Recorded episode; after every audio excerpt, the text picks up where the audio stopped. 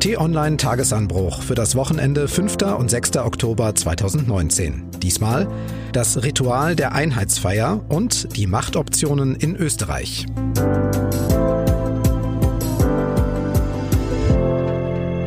Herzlich willkommen im Wochenende und zu unserem Wochenrückblick und zum kurzen Ausblick auf die kommenden Tage. Ich bin Marc Krüger und sage Hallo zu T-Online-Chefredakteur Florian Harms. Hallo und herzlich willkommen. Ja, hinter uns liegt eine Woche mit Feier- und Brückentag. Deshalb starten wir doch ausnahmsweise ein bisschen weiter zurück in der Vergangenheit. Wir sind zu Ihnen gekommen, um Ihnen mitzuteilen, dass heute Ihre Ausreise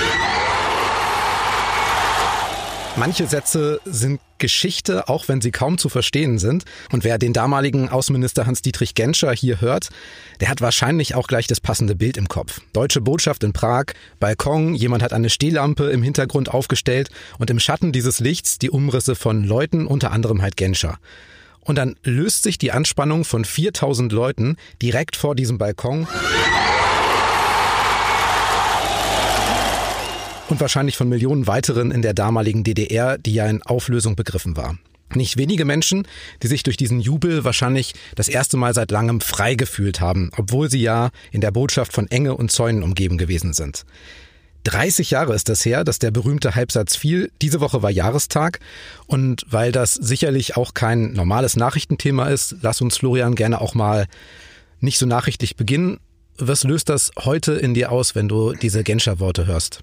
Also ich kriege immer noch Gänsehaut, Marc. Hm, ging mir genauso, ja. Jedes Mal, wenn ich das höre oder sehe, weil es so eine besondere Stimmung ist, weil die ganze Weltgeschichte dieser Jahre 89, 90 sich auf einen Moment fokussiert. Dieser Moment hat ja ganz viel ausgelöst. Es waren ja nicht nur die 4000 Menschen in der Botschaft, sondern auf der ganzen Welt, nicht nur in Deutschland, auf dem, rund um den Globus ist verstanden worden, was das jetzt bedeutete. Und das war eigentlich schon, das konnte man absehen, das Signal, dass es mit den beiden deutschen Staaten so nicht weitergehen könnte, dass das das Ende der DDR einläutete. Und dieser Begeisterungsschrei der Menschen, ja, dieser Ruf nach Freiheit, also das ist heute immer noch wirklich unfassbar intensiv. Und ich erinnere mich, ich habe das damals im Fernsehen gesehen mhm. und mein Vater stand damals neben mir und er sagte, das ist der Moment. So. Das wird dazu führen, dass die DDR zusammenbricht. Du hast zu Recht von einem Signal gesprochen, was man sich so ein bisschen aus heutiger Sicht vergegenwärtigen muss. Wenige Tage nach diesem Prager Jubelschrei hat die DDR damals ja noch ihren 40. Jahrestag gefeiert mit großem Prunk und Militärparaden. Manche erinnern sich vielleicht noch an Erich Honecker, so ein bisschen mit versteinerter Miene. Daneben Mikhail Gorbatschow, Staatsoberhaupt der Sowjetunion. Und was für ein Widerspruch, denke ich mir. Flucht und Aufbruch gegen diese politische Fassade des Weiter so. Trotzdem hat es dann ja noch mal einen weiteren Monat gedauert, bis eben der 9. November 1989 war, an dem die Mauer gefallen ist. Fast ein weiteres Jahr dann noch mal bis zur deutschen Einheit am 3. Oktober 1990. Hebt sich in der Rückschau einer dieser Tage für dich so ein bisschen heraus? Ja, dieser, also in der Prager Botschaft, aber auch der Jahrestag der großen Demonstration in Leipzig. Mhm. Ja, an den haben wir gerade erinnert, auch im Tagesanbruch.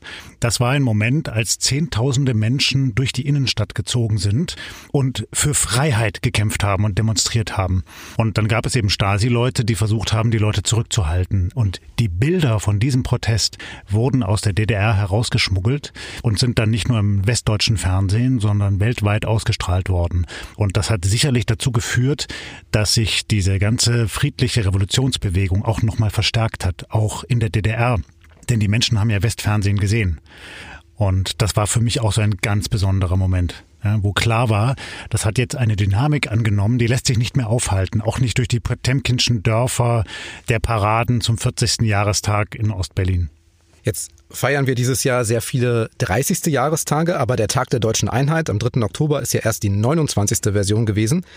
Das ist der offizielle Feiertag, der nominell wichtigste für das Vereinigte Deutschland. Dieses Jahr hat Kiel die offizielle Feier ausgerichtet, aber auch in Berlin gibt's ja immer am Brandenburger Tor und auf der Straße des 17. Juni ein Fest. Die Gefahr eventuell, dass das zu so einem schlichten Ritual wird, ja, einem Feiertag, den wir so mitnehmen. Dieses Jahr ist ja auch ein spannender Brückentag entstanden. Siehst du das, dass die Bedeutung eher so ein bisschen verblasst? Ja und nein. Also ich höre auf der einen Seite Stimmen wie jene von Jana Hensel, ostdeutsche Autorin, die gefordert hat, man solle diesen Jahrestag abschaffen.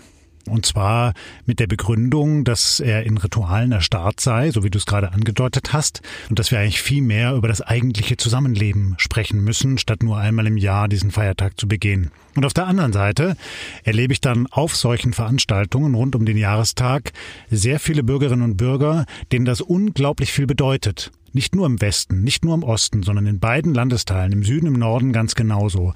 Und da merke ich eben schon, so ein Feiertag kann auch eine identitätsstiftende Wirkung für ein Volk haben. Und ich glaube, den hat er.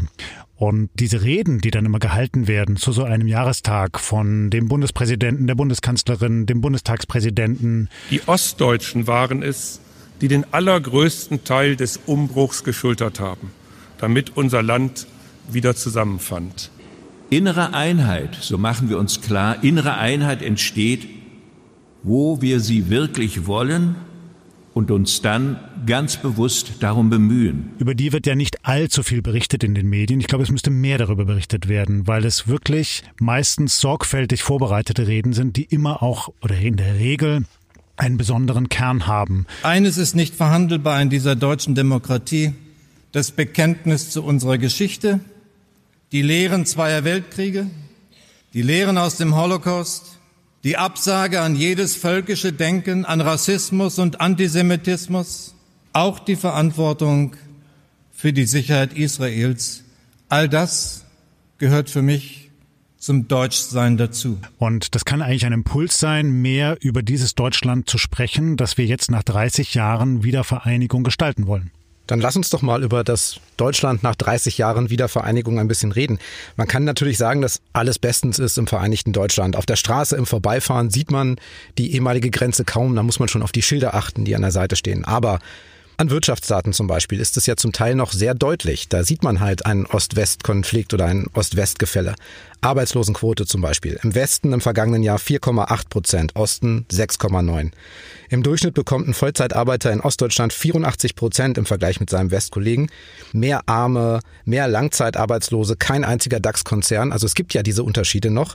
Das klingt jetzt nicht nach den durchgängig blühenden Landschaften. Das sind ja auch nicht. Und es ist beileibe nicht alles gut.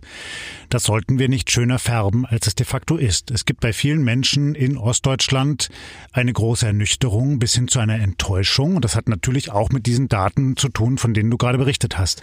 Auf der anderen Seite, ich meine, wir hatten hier zwei wirklich konträre Systeme in einem Land, das zuvor zwei unfassbar bestialische Kriege erlebt hatte, selber ausgelöst hatte.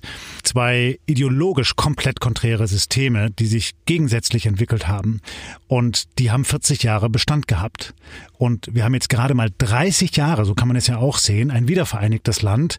Und gemessen daran ist das doch noch eine immense Erfolgsgeschichte. Ja, also wir haben hier keine Straßenschlachten in Deutschland. Wir haben keinen Bürgerkrieg. Wir haben keine krass unterschiedlichen Lebensverhältnisse von Menschen, die in Slums leben, wie in Drittweltländern, sondern wir haben eine Gesellschaft, die zwar noch Brüche hat, viele Fragen, die sich auch politisch gerade an vielen Stellen auseinanderentwickelt. Darüber müssen wir reden, zweifellos. Aber insgesamt betrachtet, auch im europäischen Kontext betrachtet, ist das doch eine beispiellose Erfolgsgeschichte. Ja, aber die Slums oder so, das kann ja auch nicht der Anspruch des Vereinigten Deutschlands sein. Und wenn man von blühenden Landschaften spricht und von einem Zusammenwachsen, dann muss man doch aber auch konstatieren, naja, also das Zusammenwachsen hat vielleicht gut angefangen, aber gucken wir auch mal auf die Sprache. Wir reden immer noch zum Teil von den neuen Bundesländern. Ost- und Westdeutschland sind im alltäglichen Sprachgebrauch, aber von Nord- und Süddeutschland als demselben Kontrast reden wir nicht. Vielleicht muss da auch noch was passieren. Ja, du hast bestimmt recht. Das begegnet mir in Ostdeutschland auch häufig. Also ich war ja im Wahlkampf vor der Wahl in Sachsen und in Brandenburg dort jeweils unterwegs. Ich habe das sowohl in Eisenhüttenstadt wie auch in Riesa wie in Dresden gehört von Menschen, die genau darauf Bezug genommen haben und gesagt haben, wir werden eigentlich in der gesamtgesellschaftlichen Debatte immer noch wie Bürger zweiter Klasse behandelt, weil man auch entsprechend über uns spricht. Man gibt uns einen Ostbeauftragten der Bundesregierung, man spricht von den neuen Bundesländern, man tut immer so ein bisschen betulich, ja, denen muss man jetzt mal noch ein bisschen Steuergeld zustecken oder endlich mal einen DAX-Konzern überreden, da noch irgendwie Fabriken zu bauen. Das ist keine gute Haltung, weil es Überheblichkeit signalisiert. Ich glaube, wir brauchen mehr miteinander und auch einen ehrlicheren und schonungsloseren Umgang mit den Problemen. Und die liegen nicht nur im Osten, sondern natürlich auch im Westen. Du sprichst den Ostbeauftragten an. Es ist natürlich bei dieser vor allen Dingen wirtschaftlichen Ungleichheit, über die wir gesprochen haben, eigentlich logisch, dass man sagt, okay, da kümmern wir uns nochmal besonders drum. Deswegen gibt es ja diesen Ostbeauftragten der Bundesregierung, der heißt Christian Hirte, ist CDU-Politiker und ich glaube, dass einige unserer Hörerinnen und Hörer gerade zum ersten Mal diesen Namen hören, ich gebe zu, ich musste den auch nachschlagen, ist es vielleicht ein Indiz dafür, dass dieses Thema in der Bundesregierung nicht ganz oben angesiedelt ist, obwohl es ja diese Ungleichheiten gibt? Ja, das mag schon sein, dass es nicht ganz oben angesiedelt ist, aber er ist ja auch beileibe nicht der Einzige, der sich um Ostdeutschland kümmert. In erster Linie tun das mal die Politiker aus Ostdeutschland. Da können wir allerdings fragen, wo die denn in der Bundespolitik eine Rolle spielen. Und das sind sicherlich zu wenige. Ja, die Bundeskanzlerin ist Ostdeutsche. Ja, der vormalige Bundespräsident Gauck war ein Ostdeutscher. Aber wenn man jetzt mal so in die zweite, dritte, vierte Riege schaut, also Minister, Staatssekretäre, Abgeordnete, da wird's dann echt dünner. Darüber, glaube ich, müssen wir reden, ja, weil es ja nicht nur eine Frage der Repräsentanz der Staatsspitzen ist oder die Frage, wie viele Unternehmen dort ihren Sitz haben, sondern es geht wirklich auch um den Einfluss, um die Macht in unserem Lande. Und die wird eben häufig gestaltet in Kabinettsrunden, in Hintergrundgesprächen, im politischen Betrieb. Und natürlich spielt es da schon eine Rolle, aus welchem gesellschaftlichen Kontext man kommt und auch aus welcher Region. Und das, was du angesprochen hast, diese Umfragen mit Ostdeutsche fühlen sich als Bürger zweiter Klasse, das können wir auch mit Zahlen hinterlegen. Zuletzt vor den Landtagswahlen in Sachsen und Brandenburg gab es diese Umfragen, die haben wir auch hier schon diskutiert. Rund 60 Prozent zum Beispiel der Brandenburger stimmen dem Satz zu, Ostdeutsche sind Bürger zweiter Klasse. Bei AfD-Anhängern geht der Wert in Richtung 80 Prozent, aber auch Linke, FDP und SPD, da ist der Wert deutlich über 50 Prozent. Ja, das ist natürlich schlimm. Damit dürfen wir uns nicht zufrieden geben. Ja, was kann man tun? Ja, ich habe nicht die finale Lösung dafür. Aber ich glaube, dass wir deutlicher über die Probleme sprechen sollten. Und ein großes Problem, was häufig gar nicht so richtig gesehen wird, ist natürlich, dass uns in Ostdeutschland eine ganze Generation fehlt. Das sind die jungen Menschen, die nach dem Mauerfall ausgewandert sind nach Westdeutschland. Und das waren ja nicht ein paar hundert, das waren zigtausende aus vielen Regionen Ostdeutschlands.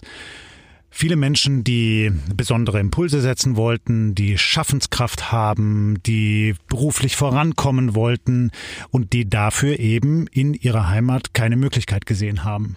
Und das sind eigentlich genau jene Menschen, die es gebraucht hätte, um viele dieser Regionen und Landstriche voranzubringen. Und ja, es sind auch ein paar zurückgekommen, aber natürlich viel weniger als die, die weggegangen sind. Und überall dort, wo viele weggegangen sind, merken wir, dass die Probleme besonders groß sind und auch der Frust der Menschen besonders groß ist und das Gefühl, eben ein Bürger zweiter Klasse zu sein. Das ist sicherlich ein Erkläransatz. Ein anderer ist, dass viele Menschen auch sagen, sie werden eigentlich von der Politik nicht mehr wirklich wahrgenommen oder ernst genommen. Das hat dann eben etwas mit der Repräsentanz zu tun, hat aber auch damit zu tun, wo Politiker sich überhaupt zeigen. Also es gibt viele Regionen, auch in Ostdeutschland, in denen ist wirklich jahrelang kein Spitzenpolitiker gewesen. Und da kann man sich ja schon mal fragen, soll das so sein? Ich glaube, das könnte anders sein. Da rechne ich dem Bundespräsidenten Steinmeier hoch an, dass er genau solche Touren unternimmt. Du hast die Generationen angesprochen, jetzt haben wir zurückgeguckt. Lass uns nochmal vorausgucken. Hier in Berlin ist es immer noch präsent, dass es eine geteilte Stadt war. Ich fahre mit dem Fahrrad, wenn ich hier in die Redaktion fahre, dreimal jeden Morgen über die ehemalige Mauer rüber. Und das ist, das merke ich nur, weil es so einen kleinen Huckel gibt. Da hat man den Verlauf der Mauer mit Pflastersteinen nachgebildet. Da fahre ich immer rüber, deswegen sehe ich das. Mauer in den Köpfen ist noch ein weiteres geflügeltes Wort, über das wir viel gesprochen haben. Aber diejenigen, die ganz ohne Mauer aufgewachsen sind, die werden in diesem Jahr 30. Ja? Und deshalb die Frage, ist es nur noch eine Sache oder eine Frage von Zeit, bis wir dieses Thema eigentlich abhaken können, weil die ja überhaupt gar nicht mehr in diesen Mauerkategorien denken und in den geteilten Kategorien. Ja, sicherlich wird sich das verändern. Und der Frust ist natürlich auch bei jenen besonders groß, die die DDR noch aktiv erlebt haben, die dann sicherlich große Hoffnungen gehegt haben auf das neue Deutschland und dann vielleicht merken mussten, dass nicht alle diese Hoffnungen vollständig erfüllt werden.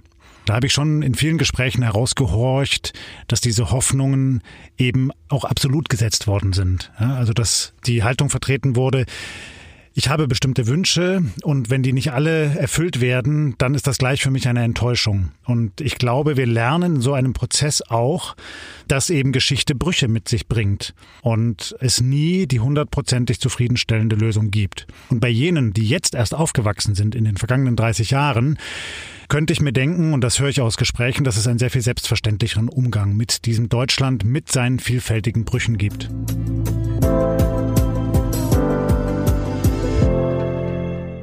Sind als Bundesregierung im Mai abgewählt worden. Es waren schwere vier Monate und heute hat uns die Bevölkerung zurückgewählt. Vielen, vielen Dank für eure Unterstützung und vielen, vielen Dank für euer Vertrauen.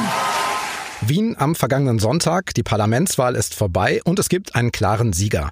Der 33-jährige Altkanzler Sebastian Kurz und seine konservative ÖVP legen im Vergleich zur Wahl vor zwei Jahren nochmal deutlich zu. Mehr als 38 Prozent sind es am Ende.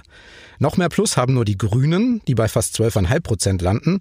Auf der anderen Seite die Sozialdemokraten, die SPÖ mit historischem Tief 21,5 Prozent und die FPÖ, Rechtspopulisten und Ex-Regierungspartei mit fast neun Punkten weniger, nun bei etwa 17. Soweit die Zahlen und das Strahlen von Sebastian Kurz. Aber wie geht's jetzt weiter? Sebastian Kurz hat im Prinzip drei Koalitionsoptionen und alle sind spannend, auch über die österreichischen Grenzen hinaus. Einmal eine Regierung mit den Sozialdemokraten, der SPÖ, einmal eine Neuauflage der gescheiterten Koalition mit der FPÖ oder eine schwarz-grüne Koalition.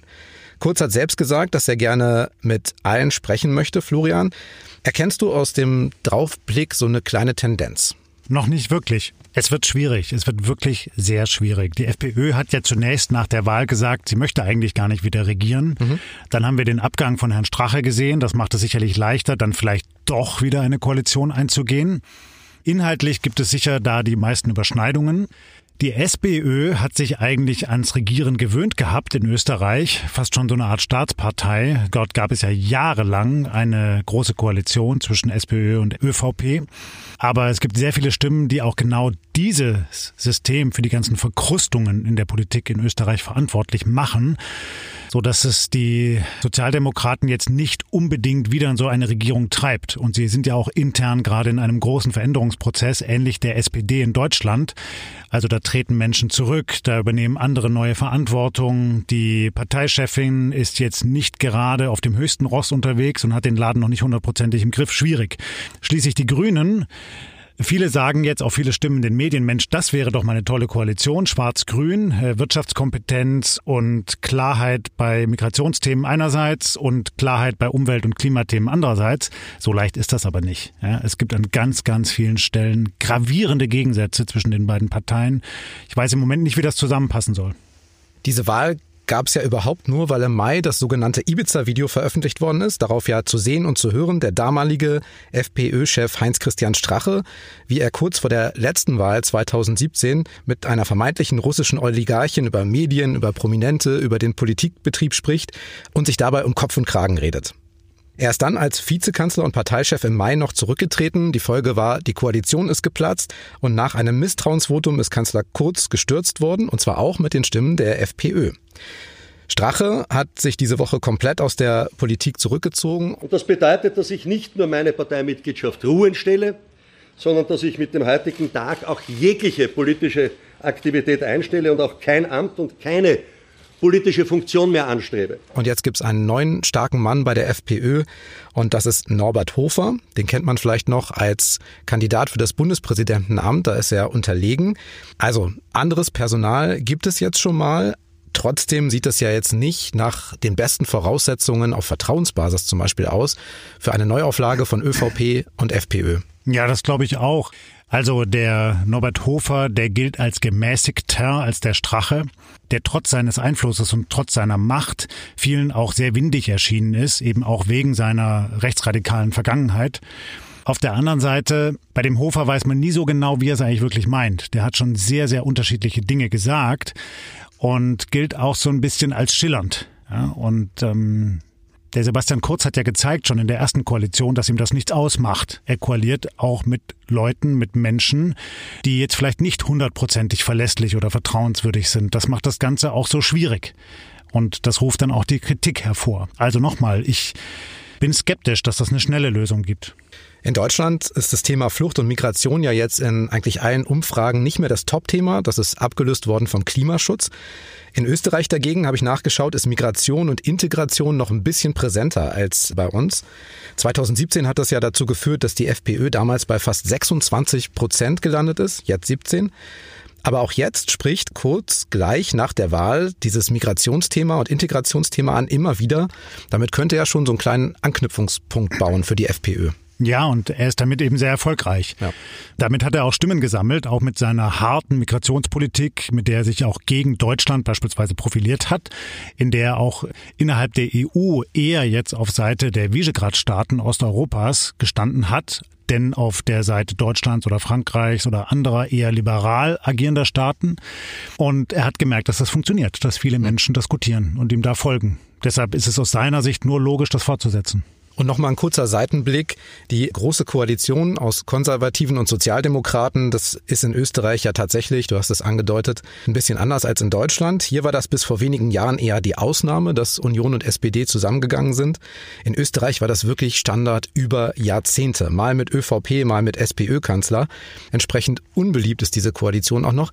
Im Prinzip müsste man das doch aufgrund der Geschichte schon ausschließen. Jein. Also ja, man soll aus der Geschichte lernen, aber am Ende ist es ja schon immer die Frage, welches Personal steht da jetzt an der Spitze in den Parteien und was ist die Programmatik, was wollen die bewirken. Natürlich unterscheidet sich die ÖVP genauso von der früheren ÖVP, von dem Kanzler Schüssel beispielsweise, wie auch die gegenwärtige SPÖ von Pamela Rendi-Wagner, von einer früheren SPÖ. Gleichwohl, das ist genau das Problem, dass eben diese große Koalition für die Verkrustungen in der österreichischen Politik steht. Viele Menschen identifizieren sie damit und deshalb könnte es eben auch sein, wenn das nicht die Lösung ist. Und mit den Grünen schafft er kurz auch keine Koalition und mit der FPÖ dann doch nicht, weil die dann doch nochmal sich erneuern möchte dann hat er auch durchaus schon mal angedeutet, dass er sich auch eine Minderheitsregierung vorstellen könnte. Mhm. Das wäre ein neues Modell, das ist wackelig, aber er könnte sich dann eben je nach Politiklage unterschiedliche Mehrheiten suchen. Bliebe halt aber doch noch das Bündnis mit den Grünen. Und man muss sich ja die ÖVP unter Kurz eher noch ein Stück konservativer vorstellen als in Deutschland die CDU. Und die Grünen sind natürlich auch in Österreich eine progressive Partei. Außerdem kommt die ÖVP nun aus einer Koalition mit den Rechtspopulisten. Wie könnte man denn überhaupt so einen Schwenk erklären? Also von rechts zur progressiv-grünen Partei als Koalitionspartner. Das könnte man dann nur damit erklären, dass man sagt, man schmiedet eine Koalition der Wahlsieger, nämlich der Grünen und der Schwarzen. Die haben gewonnen. Alle anderen sind abgestraft worden. Und trotzdem wären dort riesig große inhaltliche Zugeständnisse zu machen. Und die Frage ist, passt das zusammen? Ein Weg könnte sein, derjenige, den Daniel Günther in Schleswig-Holstein geht, mit seiner Koalition aus CDU, Grünen und FDP. Der hat das nämlich so gemacht, dass er nicht gesagt hat, lasst uns den kleinsten gemeinsamen Nenner suchen, sondern lasst uns schauen, welche Partei hat welche Herzensanliegen, möchte die durchsetzen und dann kriegen wir die gemeinsam durchgesetzt. Da stehen wir alle drei für und auf der anderen Seite machen wir Abstriche bei den Themen, die den anderen Parteien wichtig sind. Sehr pragmatisch. Aber ich will es mal so sagen, allein wenn es in Österreich zu Gesprächen und vielleicht auch zu Koalitionsverhandlungen zwischen ÖVP und den Grünen kommen sollte. Wir haben herausgearbeitet, dass das schon spannend wäre. Wäre das vielleicht auch ein Signal über Österreich hinaus an Deutschland? Ja, natürlich, klar. Es gibt ja auch den Trend. Es gibt den Trend hier auch in Deutschland. Eine starke Beschäftigung mit dem Umweltschutz, dem Klimaschutz. Dafür stehen die Grünen in Österreich genauso wie in Deutschland. Das ist die Partei, der dort am meisten Kompetenz zugemessen wird. Und auf der anderen Seite so eine, ja, Unionspartei, die sich immer noch als Staatspartei versteht. Das ist hier in Deutschland nicht anders als in Österreich. Die natürlich auch sowohl hier wie dort in einem Veränderungsprozess begriffen ist. In Österreich ist der schon deutlich weiter mit dem jungen, dynamischen Kanzler Kurz, in Deutschland ist die CDU noch mittendrin. Und ja, das könnte ein Signal sein. Dazu gehört eben programmatische Erneuerung, eine neue Organisationsform, Offenheit für Bündnisse, die es früher vielleicht noch nicht gab und ganz klar einen charismatischen Spitzenkandidaten oder Kandidatin. So, dann noch ein Schlaglicht auf die kommenden Tage. Was gibt's Besonderes oder Beachtenswertes? Also auf jeden Fall die Lage in Amerika. Das ist ja echt spektakulär, oder? Dieser mhm. Machtkampf dort zwischen dem Präsidenten und den Demokraten, die jetzt das Amtsenthebungsverfahren starten wollen. Wir werden das weiter eng beobachten. Unser Korrespondent Fabian Reinbold ist hautnah dabei. Der geht ständig im Weißen Haus ein und aus, berichtet. Und das andere ist dann doch nochmal die Klimapolitik. Die CSU hat vergangene Woche den Termin aufgekündigt, zu dem die Koalition genauer sagen wollte, wie sie sich jetzt das weitere Prozedere vorstellt sehr spannend. Also da passiert viel im Hintergrund. Die Regierungsparteien haben gemerkt, dass große Teile der Bevölkerung sehr unzufrieden sind mit diesem kleinen Klimapäckchen. Dann empfehle ich Ihnen gern noch den Tagesanbruch Podcast zu abonnieren, komplett kostenlos und überall zu finden, zum Beispiel bei Spotify, Apple Podcasts oder Deezer. Oder Sie fragen Ihren Sprachassistenten von Amazon oder Google nach dem T-Online Tagesanbruch. Und wenn Sie gerade dabei sind, den Zweikampf der Woche gibt's jetzt auch als Podcast. Unseren Sportchef Robert Hirsemann erleben Sie da im Wortduell mit Vizechefredakteur Florian Wiechert. Und es geht immer um die Sportfrage der Woche. Diesmal um Schalke und ob der neue Trainer David Wagner die Mannschaft wieder einem Top-Club machen kann. Zweikampf der Woche, überall, wo es Podcasts gibt. So, das war's für heute und für diese Woche. Montag ab 6 Uhr gibt's den nächsten Tagesanbruch-Podcast. Tschüss und bis zum nächsten Mal. Tschüss und bleiben Sie uns gewogen.